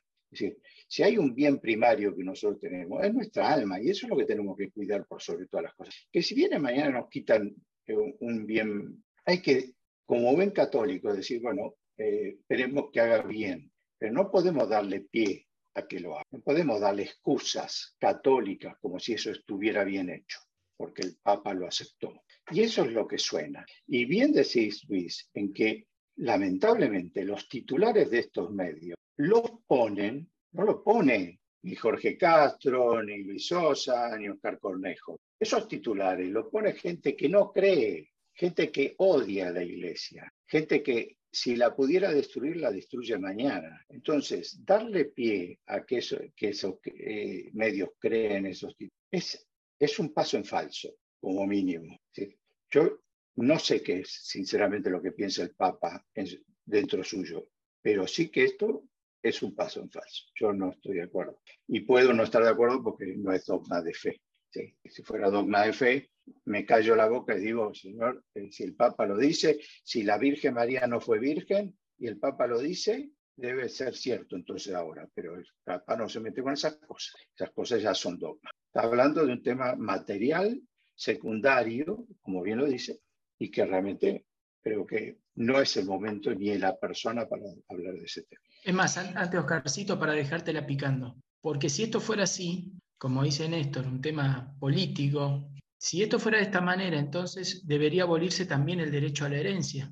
Entonces, nadie debería heredar nada. El problema es que dentro también, recordemos que hay personas que han hablado sobre este tema y también han sido expulsados. Por ejemplo, el padre Castellani, por ejemplo, el padre Malaki Martin. O sea, también esto no es un problema que viene de ahora, esto es un problema que viene de hace 40, 50 años. Entonces, de hecho, ustedes se acuerdan la famosa película Las sandalias del pescador con Anthony Quinn, allá por los años 60, porque esto era un tema que estaba en boga. Es decir, ¿cómo, cómo nosotros hablamos de esto para afuera cuando nosotros estamos, brillamos por, de, opulencia? O sea, ya es un tema de hace 70, 80 años que se viene hablando. Entonces, volver a tocar lo mismo otra vez sin dar una solución es como que a los buitres le dejas un cadáver ahí en el pasto. Esa es la verdad. Carcito, Hace unos días también leíamos en el Evangelio esto de donde está tu corazón, ahí está tu tesoro. El tesoro o el como bien, digamos. Creo que también eso es la, la clave. Y sobre esto que decía, en su momento el Papa dijo que él no veía ningún, en ningún cajón que, tuviera, que tuvieran bolsillos adentro, donde llevarte la fortuna, ni que ningún muerto fuera por más con un camión de caudales detrás, como haciendo hincapié en esto de que no te llevas nada. Y eso también salió a las perdidas en algún titular de algún diario, tampoco se le, dio importancia. Creo que como bien la síntesis siempre es esto, ¿no? Que es, es perjudicar siempre cómo se, se busca algún tema para qué daño se puede generar en la iglesia. Aunque se pueda generar, aunque más no sea un, un leve malestar, ya se dan por satisfecho. Creo que también esa es más o menos la función de todos estos titulares y estas noticias donde se trata de magnificar algo que no es algo tan, tan así. Como bien decía vos, Jorge, no es un tema nuevo. Oscarcito, estamos dejando para el postre. Sí, eh, a ver, el tema, yo los voy a un poquito, no, no, no es mi, intención, por supuesto, pero eh, creo que los voy a corregir un poquito con respecto a eh, que esto no, no, no, no se crean que es tan moderno. Ya está en el Antiguo Testamento, ya está en el Levítico. ¿sí? Habría que ir a buscarlo. Y le suena la palabra jubileo, ¿no? Bueno, si vamos al Deuteronomio, nos vamos a encontrar con, con la palabra jubileo. Cada 50 años se devolvían las propiedades y volvían a sus dueños originales. Lo que pasa es que en esa época se vendían las, las, propiedades porque Dios entregó la tierra en forma gratuita, sin cobrar, pedirle un peso a nadie. Este, entregó las tierras al pueblo de Israel eh, y el pueblo Israel, porque fue gobernado mal, este, empezó a venderlas por pobreza. Empieza a vender esas propiedades. Entonces se pone una ley que cada 50 años esas propiedades debían volver a sus propietarios originales que habían vendido esa tierra. Entonces es un tema muy interesante para leerlo en el Levítico. Está en el Levítico. No es un tema que tratamos hace 50 años atrás o que Marx lo trató en su manifiesto del comunismo. No, no, no, no, no. Esto viene ya hace muchos años, muchísimos años atrás. y lo encontramos en el Antiguo Testamento. Así que sería por ahí interesante leer todo lo que está puesto en, lo que se llama el jubileo, eh, y qué pasaba y cómo se distribuían en ese momento esas tierras, eh, y cómo se vendían, porque bueno, habían periodos de siete años, este periodo de, cultivo donde este, cada seis años se podían cultivar, al séptimo año había que dejar descansar la tierra, eh, las, viudas y la gente pobre este, en el séptimo año podía hacerse cargo de esas tierras para poder este, alimentarse, eh, se las dejaban liberadas. Este, bueno, hay toda una reglamentación al respecto. Y yo creo que eh, Francisco lo dijo desde el punto de vista teológico, pero bien como dice Néstor, a veces las cosas... A Francisco siempre lo van a sacar del contexto de lo que dice, seguro, pero seguro, seguro. Y él lo sabe, pero lo va a decir igual, porque él es así. Este, ya, ya lo conocemos. Lo que dice sabe que va a generar una polémica, este, sabe que va a generar este, una, confrontación de, una confrontación de pensamientos. Él está acostumbrado a eso, no le tiene miedo a eso. Entonces, este, lo va a hacer. Entonces, por eso ayer cuando lo tiró el tema, a mí solamente se me vino a la cabeza el tema teológico, no, no se me pasó ni el tema político, ni el tema... Este es un tema este, básicamente teológico. Cuando las, los gobiernos o las instituciones que nos gobiernan no hacen nada, absolutamente nada, para solucionar el problema de la gente, suceden este tipo de cosas, suceden estos conflictos. ¿sí? Hay intereses de por medio que, son, este, que no los pueden resolver, no los han resuelto, y hacen la vista gorda. Y al hacer la vista gorda pasan estas cosas. Entonces, este, no debiéramos hacer la vista al costado, sabiendo que hay muchísima gente, gente lamentablemente en este momento, este, con un nivel de pobreza muy grande, eh, y en la cual, este, bueno, se le da pasto a gente que la va a movilizar para que sucedan estas cosas, ¿no? Tomar tierras o tomar este, propiedad privada y todo lo demás.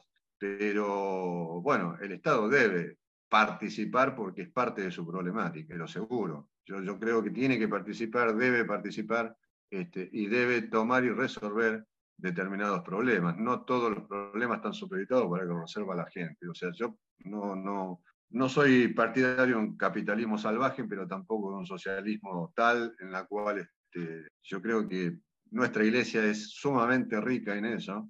Eh, tenemos nuestra doctrina social de la iglesia, creo que conocemos poco de ella, y creo que si pudiésemos manejarla y pudiéramos aplicarla, este, bueno, serían distintas las cosas, cambiaría mucho las cosas. Este, no digo que seríamos más felices, pero resolveríamos unas cuantas cosas. Bueno, muchachos, la verdad que no, estuvo muy bueno. Yo lo que, lo que creo es que al revés que lo que me hizo Oscarcito, yo, yo lo he visto todo desde un punto de vista más bien político, ¿no? Recordemos que el Papa también es político y, a veces esas declaraciones son para agitar algo que por ahí está eh, el mensaje va dirigido siempre a alguien, ¿no es cierto? No, se tiran mensajes al aire porque sí. Yo pienso que eso, como dijo Benedicto, el problema está más interno que externo. Entonces muchas veces deben ser mensajes hacia adentro, para algunos o para muchos que los que están ahí pululando.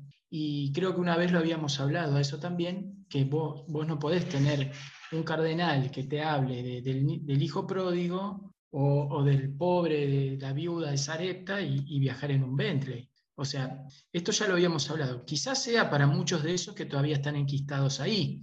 No lo sabemos. Lo que sí sabemos es que hay, hay facciones, adentro, afuera, y esas facciones utilizan los mensajes de acuerdo a cómo le viene la gana. Si alguna vez se dice algo para acá, se lo va a atacar por el otro lado y viceversa. Entonces, eso creo que también es, es, es, bueno saberlo, ¿no? Porque si no parece como que internamente no pasará nada, pero esa interna se llevó un papa, y no es broma, literalmente. Entonces también eso tenemos que verlo porque como nosotros somos parte de todo eso, si lo desconocemos eh, creo que nos hace peor. Entonces es bueno ponerlo arriba de la palestra como para que si hay alguno que tenga dudas sobre eso, sepa que es tan mal una cosa como la otra. Quinto bloque en este programa dedicado a la bossa nova, vamos a escuchar Turbileao por Toquiño y enseguida continuamos con el último bloque de Sin Guión en este programa especial dedicado a la bossa nova. Nos vemos.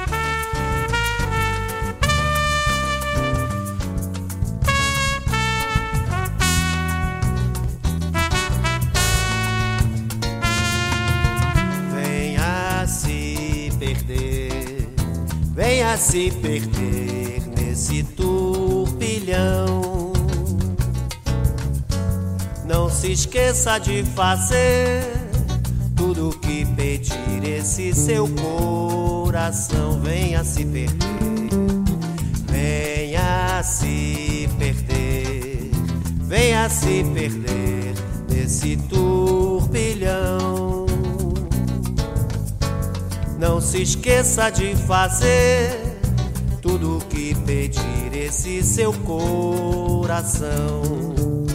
Tem muita gente que só vive pra pensar. Existe aquele que não pensa pra viver. Eu, por exemplo, na paixão, mesmo que tenha que sofrer, eu abro o jogo, o coração e deixo o meu barco correr. Venha se perder, venha se perder nesse turbilhão. Não se esqueça de fazer tudo que pedir esse seu coração. Venha se perder, venha se perder, venha se perder nesse turbilhão. Não se esqueça de fazer esse seu coração. Tem muita gente que não quer se complicar. Existe aquele que não perde a sua fé. Eu, por exemplo, meu amigo, pelo amor de uma mulher, eu viro cara pro perigo e seja lá que Deus quiser. Venha se perder, venha se perder nesse turbilhão. Não se esqueça de fazer tudo o que pedir esse seu coração. Venha se perder, venha se perder, venha se perder nesse turbilhão. Não se esqueça de fazer tudo que pedir esse seu coração.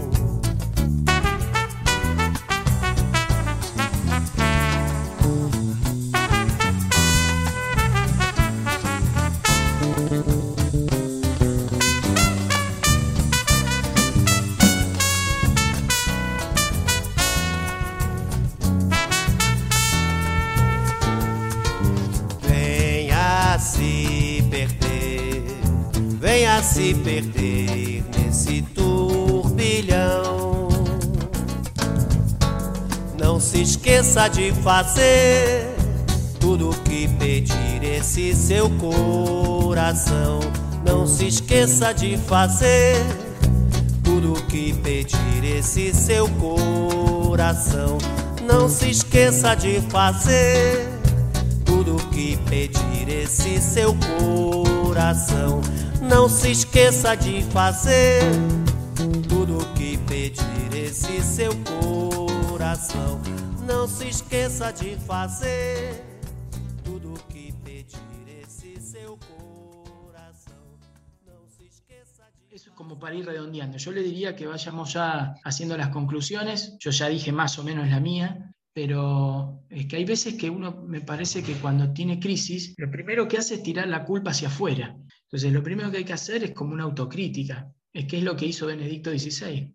Dijo, hago una autocrítica y bueno, yo me tengo que, digamos, abrir, hacer camino y dejar que otro haga lo que yo no puedo, no quiero o no me dejan. Esa es una actitud muy loable. Pero se lo criticó, eso es lo raro, porque se lo criticó por haberlo hecho y otros lo criticaron por, porque no debería haberlo hecho. Entonces, entonces ¿cuál es la- lo que hay que hacer? Es complicado. Entonces, él tuvo el coraje tanto de la acción como de su razón, que es muy difícil combinar acción y razón. Realmente el hombre de acción piensa más con el corazón pasional y el hombre de razón piensa tanto que al final no termina haciendo nada. Él pensó y actuó. Y en eso yo me saco el sombrero porque ha sido un hombre sincero. Por ahí sin carisma, por ahí no es el agrado de, de la gran mayoría, porque no, no, no- no tiene empatía, pero yo le puedo asegurar que esa persona tiene mucho más corazón que muchos de los otros que se jactan este, de, ser empáticos, porque por eso tomó esa decisión. Pero él siempre dijo lo mismo y siempre fue muy criticado desde adentro. Siempre él dijo, nuestro mayor enemigo está dentro, primero dentro nuestro, que uno como ser humano siempre tiene que luchar consigo mismo. Y después, hablando de cuerpo, lo habló sobre la misma iglesia. Entonces, yo pienso, como dice la, frase, eh, eh, no tenemos que ser ciegos a nuestras realidades eclesiales, porque también de, ahí surgen, eh, digamos, bandos, grietas, que no debería pasar. Pero muchas veces esas mismas noticias parten desde ahí mismo. porque muchas veces la prensa secular no sabe lo que pasa ahí adentro. Pero siempre hay alguien con un teléfono en la mano que siempre está llamando para decir, che, ¿viste lo que pasó? ¿Viste lo que...? Entonces, a veces hay que cuidarnos de, lo, propio también. Es muy, es muy complicado. Yo no digo que, que, el Papa esté o no esté de acuerdo o no de acuerdo. Es muy difícil ser Papa, más en esta época en donde hay tanta grieta, tanta, tanta cuestión ideologizada, política, incluso internamente. Las presiones que debe sufrir, lo que le dicen, lo que no le dicen, lo que se muestre, que no se muestre, que, cuestiones de imágenes, debe ser tan complicado que no debes tener vida prácticamente. O sea, es una carga, es una mochila que imagino que le debe costar la vida prácticamente. Así que lo dejo ahí, muchachos, porque si no, esto se extendería muchísimo más y deberíamos hurgar en la historia para ver otras, otras cosas que han sucedido, pero quiero dejarlo acá, pues si no nos vamos a extender mucho. Así que bueno, patriarca, para ir cerrando. Vale, eh, Brevemente, yo voy a hacer más, en la conclusión, más referencia al tema inicial, que son los problemas de la Iglesia. Em, y me gustaría cerrar diciendo que, primero y principal, no hemos tocado todos los temas de la Iglesia. En realidad hemos tocado creo que dos, y mm. tampoco totalmente en forma muy, profunda, sino hasta donde pudimos llegar. hay otros temas que quizás debiéramos tocar en otro día, pero, eh, pero sí es interesante eh, ver que la mayoría, la gran mayoría de los problemas de la iglesia, mencionamos y que, faltan tocar, son generados desde afuera. Entonces, eso hay que tenerlo a quien nos escucha y que analice muy en cuenta. Es decir, si yo encuentro una persona totalmente atea o anti-iglesia, que no necesariamente sea eh, atea, puede ser protestante o puede ser de otra religión, y ataca a la iglesia, tengo que prestar atención a ver quién lo dice, porque no todo lo que dice es cierto. No porque eh, palabra por palabra no sea verdad, sino porque a veces el sentido es diferente. Es decir, cuando se tocó hoy el tema del celibato, hay que, si me lo critica un protestante, yo le preguntaría si sabe por qué la Iglesia Católica determinó el celibato y por qué no lo levanta o por qué una mujer no es eh, sacerdote en la Iglesia Católica, ni obispo, ni nada por el eh, entonces, eh, antes de simplemente echarle la culpa a la Iglesia, que lo que incluso en mi entorno muchas veces pasa, cuando se escucha una noticia como esta, la que dijo el Papa, no se la agarran contra el que dijo la noticia, se la agarran contra el Papa y contra la Iglesia. Entonces, antes de eso, escuchar quién lo dijo por qué lo dijo y, analizar un poco más. Hay más cosas detrás de lo que de una noticia de un, de un medio de comunicación. ¿eh? Nada más.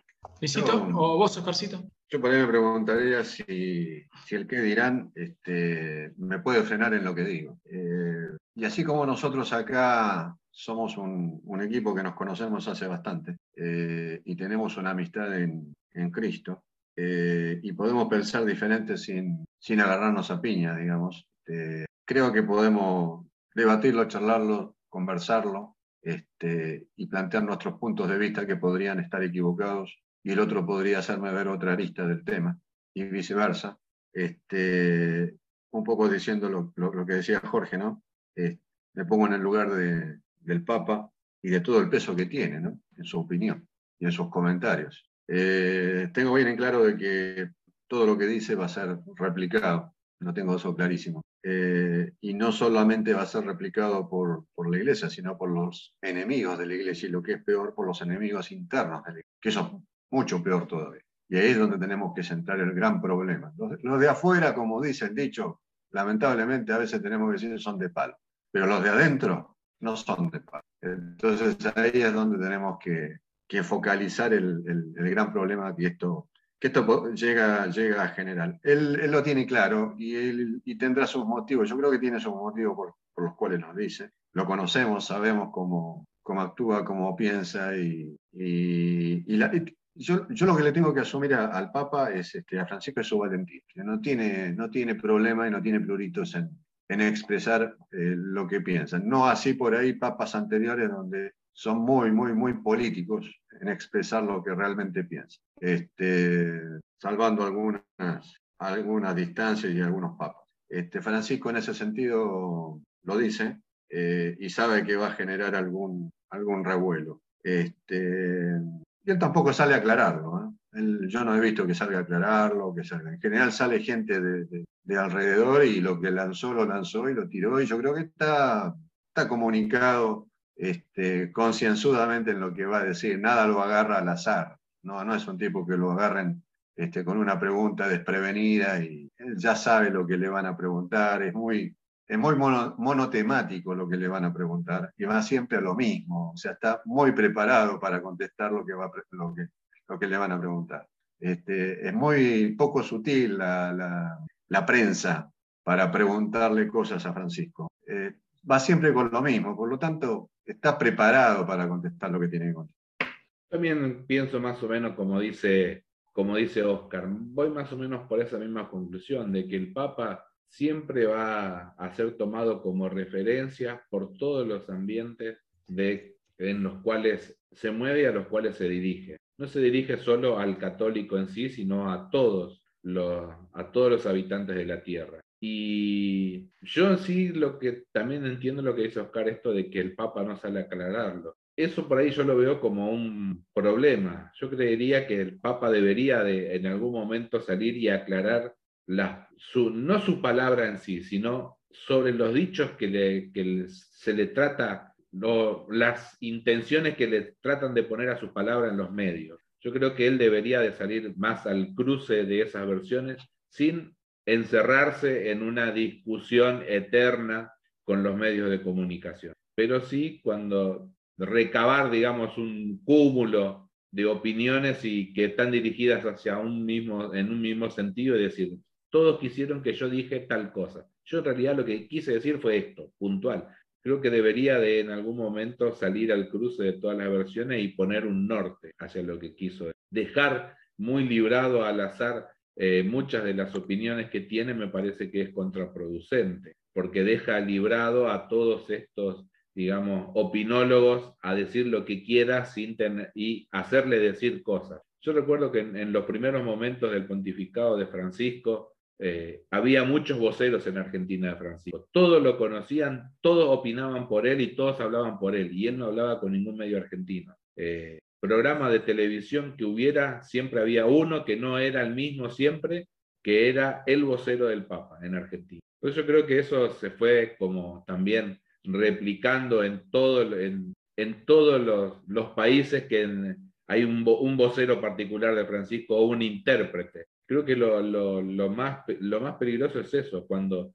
no, no, sé si son voceros o intérprete de las intenciones del Papa, porque hay muchos que tratan, no explican lo que dijo, sino interpretan lo que dijo, por lo cual ya se va saliendo de más allá de las palabras en sí a llevar a una intención última de las cosas que no dijo, de lo que en realidad quiso decir. Y ahí creo que se generan la mayor, los mayores inconvenientes. Cuando hay intérpretes del mensaje que el cual le quieren hacer decir cosas que no dijo dentro de un determinado contexto. Creo que eso es lo, más peligroso, por lo cual yo lo que digo es esto, ¿no? Estar como, como bien decía Néstor y un poco Oscar, estar atento con las antenas bien paraditas y, y ejercer sobre todo esto, el discernimiento, estar muy atento a todo lo que se dice y el Papa como, digamos, representante de nuestro Señor y, en cierta forma, heredero del misterio petrino, hay algo que hay que tener en cuenta. Cuando se le trata de decir alguna cosa que esté en contra del magisterio, ya sabemos que no es un pensamiento genuino del Papa, para tener una idea. Pero siempre nos encontramos con esto, que hacemos agua en nuestra propia, en nuestra propia doctrina. por lo cual es siempre lo mismo, tratar desde estos lugares donde tenemos un poco de formación, siempre tratar de llevar claridad en los, en los mensajes que hay erróneos dentro de la prensa de lo que quiso decir el Papa o lo que va en contra de lo que es la doctrina de la Iglesia. También nosotros ser eso, ¿no? Como más cuidadosos en nuestras opiniones para tratar de tener siempre una idea clara de acuerdo a la doctrina. Bueno amigos, me parece que hemos llegado al final de este programa. El próximo los vamos a seguramente a, a seguir tocando estos temas porque, como dijo Néstor, lo hemos visto solo por arriba y solo dos problemas de todos los que hay. Samba de una nota so. Este es el tema que vamos a escuchar por Roberto Augusto para despedirnos en este último sexto corte musical de este programa dedicado a la bossa nova. Espero que lo disfruten este programa de Sin Guión y nos vamos a despedir hasta la próxima semana si Dios quiere. Feito de uma nota só, outras notas vão entrar. Mas a base é uma só. Esta outra é consequência do que acabo de dizer. Como eu sou a consequência inevitável de você. Quanta gente existe por aí que fala tanto e não diz nada, ou quase nada. Já me utilizei de toda escala, no final não sobrou nada, não deu em nada voltei pra minha nota. Como eu volto pra você, vou contar com a minha nota. Como eu gosto de você. E quem quer todas as notas, Ré, Mi, Fá, Sol, Lá, Si, Dó. Fica sempre sem nenhuma, fiquem numa nota só.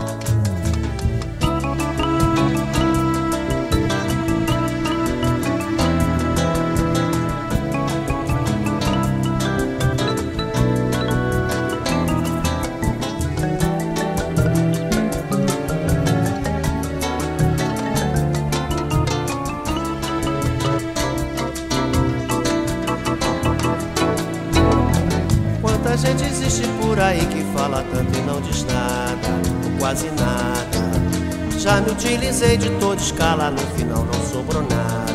Não deu em nada e voltei pra minha nota. Como eu volto pra você, vou contar com a minha nota. Como eu gosto de você. E quem quer todas as notas, Ré, Mi, Fá, Sol, Lá, Si, Dó.